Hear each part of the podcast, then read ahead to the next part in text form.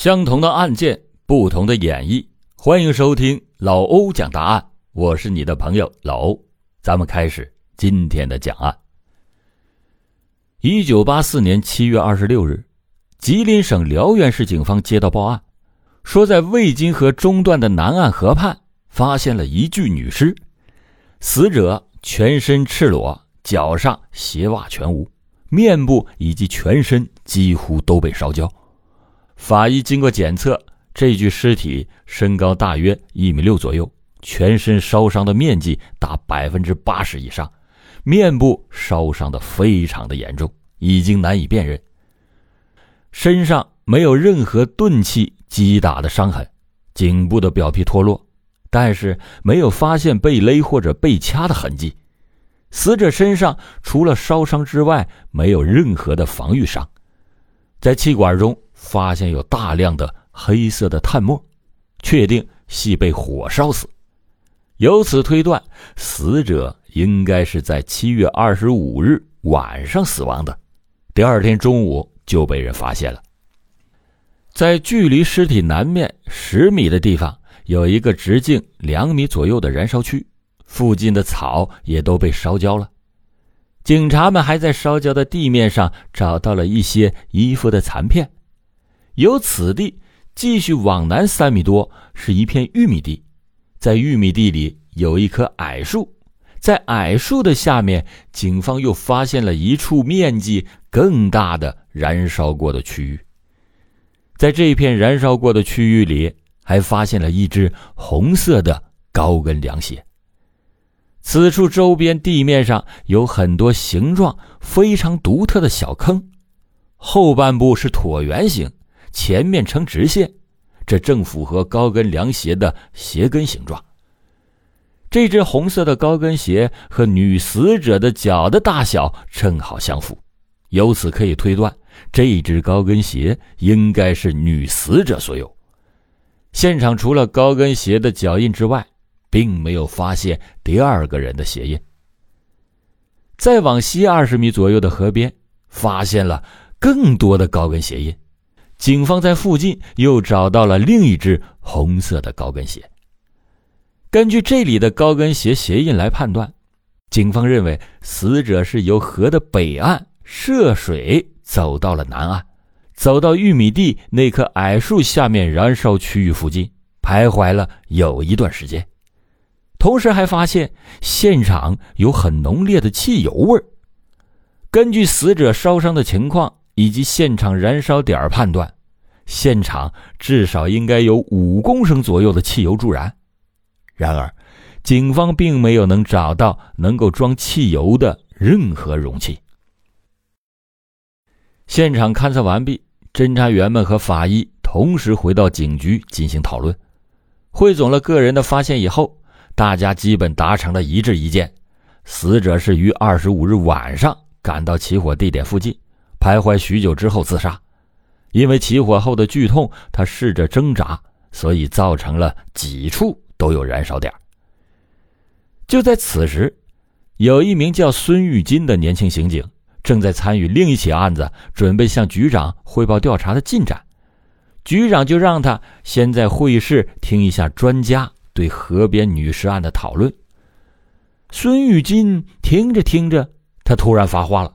他说：“我不认为死者是死于自杀。”局长说：“那你说说你的看法。”孙玉金说：“第一呢，自焚是一种极端痛苦的自杀方法，尤其是对于痛觉更敏感的女性而言。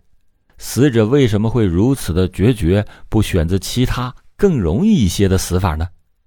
第二呢，助燃剂汽油肯定需要用容器带到起火点。”为什么死者死后容器也不见了？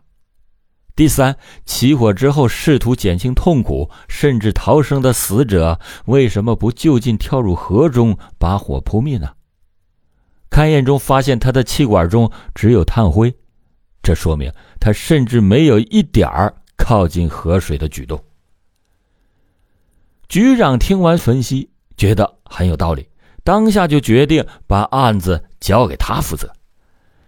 孙玉金当时也立了军令状，他说：“这个案子如果破不了，我立马辞职回家。”因为八十年代办案的条件有限，局里还特意给他和同事搞到两辆自行车，他们就每天骑着自行车赶两个小时的路，去到二十公里的案发地进行调查，又在周边走访寻找知情者。孙玉金和同事沿着尸体出现的地点扩大了搜索范围，又找到了一只袜子，大小呢也和女尸的脚的大小适合。在袜子的附近，意外的发现另有一组男性的鞋印。这起案件确定死者的身份是关键。警方在发现尸体五天以后，有一名男性到了当地的派出所来报案。此时。正好孙玉金也在那里了解情况。这名男子说，自己的姐姐叫赵小莲。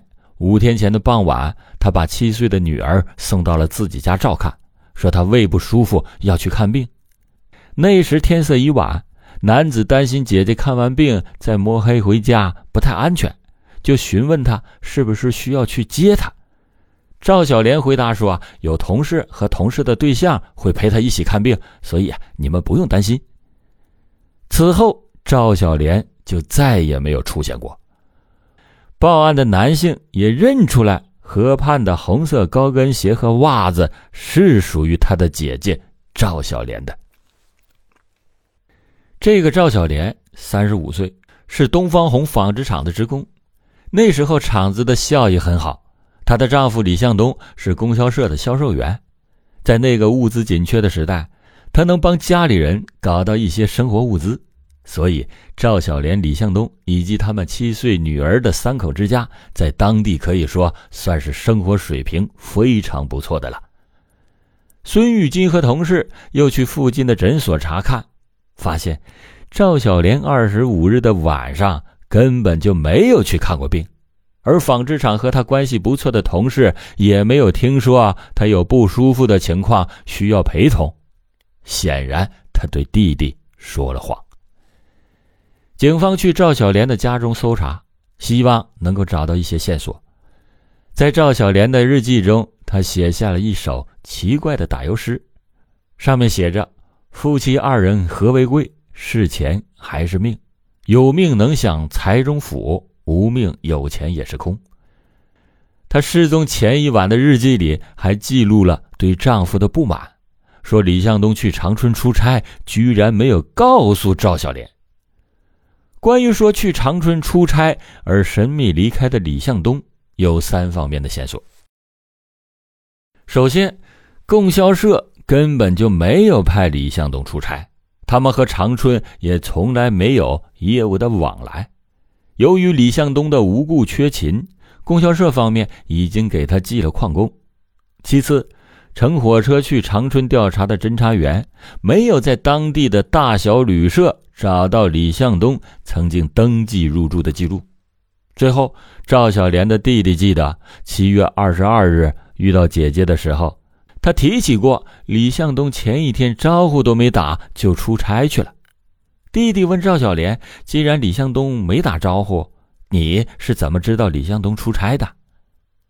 赵小莲说：“李向东给我找人捎了口信儿丈夫不告而别，妻子被火烧死，这两件都很蹊跷的事情，也许存在着某种关系。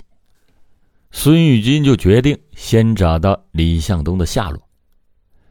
最后见到李向东的是赵小莲的妹妹。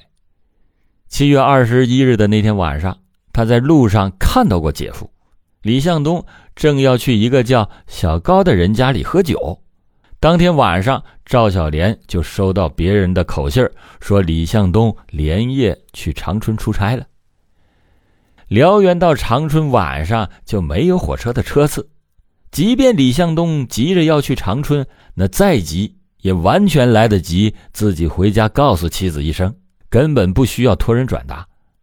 所以，或者是他有意离开，不想面对家人；或者是有人知道他的下落，向赵小莲撒了谎。那天和李向东喝酒的小高证实了，二十一日李向东在他家待到了大概晚上六七点钟，然后说有事就走了。至此，对李向东的追踪。陷入到了僵局。当时由于社会治安不好，领导就让孙玉金暂时放下赵小莲的案子，先参与到严打中来。谁知道误打误撞，竟然发现了李向东的去向。领导交给孙玉金新的任务是让他调查向阳建筑公司刚刚发生的一起抢劫案。报案人说，案发的那天晚上，有两个蒙面人闯入到了财务办公室，用木棍打晕了两名值班员，又撬开了锁票据的保险柜，烧毁了很多的票据。但是让人疑惑的是，财务室并没有丢失财物。按理说。这是个小案子，但作案的目的引起了孙玉金的怀疑。这歹徒显然是奔着账本来的，他们是有些信息不想让人知道。而且就在前不久，向阳建筑公司又刚刚丢失了八吨钢材，价值一万多元。在当时而言，这绝对算得上是一笔巨款。有的朋友可能说了，一万元算什么巨款？你知道八十年代的一万元相当于现在多少钱吗？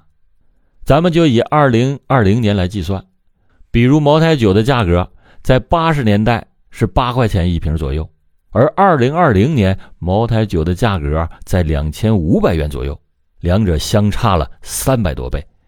如果要按这个来计算的话，八十年代的一万元那就相当于二零二零年的三百多万，所以才说数额巨大。就是因为数额巨大，警方很快派了调查组进入到向阳建筑公司，在调查组还没查出个子午卯酉之前，账本就被毁了。孙玉金在建筑公司钢材以及账本案件上再次遇到了瓶颈。这两起案子都是由他负责，这好像有一点一切都是暗中注定的意思。这个呢，随后再讲。就在这时。又出现了一件大事有群众举报说，在金刚岭那里有一个手扶拖拉机，上面坐着四个人，戴着口罩，拉着一个男尸，到了路旁，往男尸上倒上了汽油，给烧毁了。根据报案人对死者的描述，孙玉金觉得很像是李向东，于是他们在辽源郊外的一处山坡上，警方。找到了一处直径三米左右的燃烧区，尸体已经烧得只剩下骨头了。法医根据死者牙齿推断，年龄是非常的接近李向东，但是由于当年还没有 DNA 技术，没有办法确定死者就是李向东。现场除了凌乱的足印，还有拖拉机轮胎的痕迹。这个地方位于辽源西北的山区，周围是大片的玉米地。最近的村子也有几公里远，平时很少有人经过这里。距离赵小莲被烧的魏金河啊还有十几公里远，但凶手都是用到了火，那会不会是一伙人所为呢？要知道，当年别说拖拉机了，自行车都很少有，私人家基本上是没有拖拉机。警方就决定从拖拉机入手。孙玉金他们查遍了附近几个大队和公社，都没有找到可能涉案的拖拉机。案发地地处山区，附近也有一些矿场，也会用拖拉机运煤。通过走访，孙玉金他们发现，在案发地的一个小煤矿查到了那辆涉案的拖拉机。但是让孙玉金没有想到的是，煤矿者的管理者坦言，那具尸体。不是李向东，而是矿上一名坠井身亡的矿工。在当地的习俗是，横死的不能入坟地，必须让矿上出车出人把尸体拉到山顶焚烧。警方立即赶到死者家中进行调查，证明了这的确是一场误会。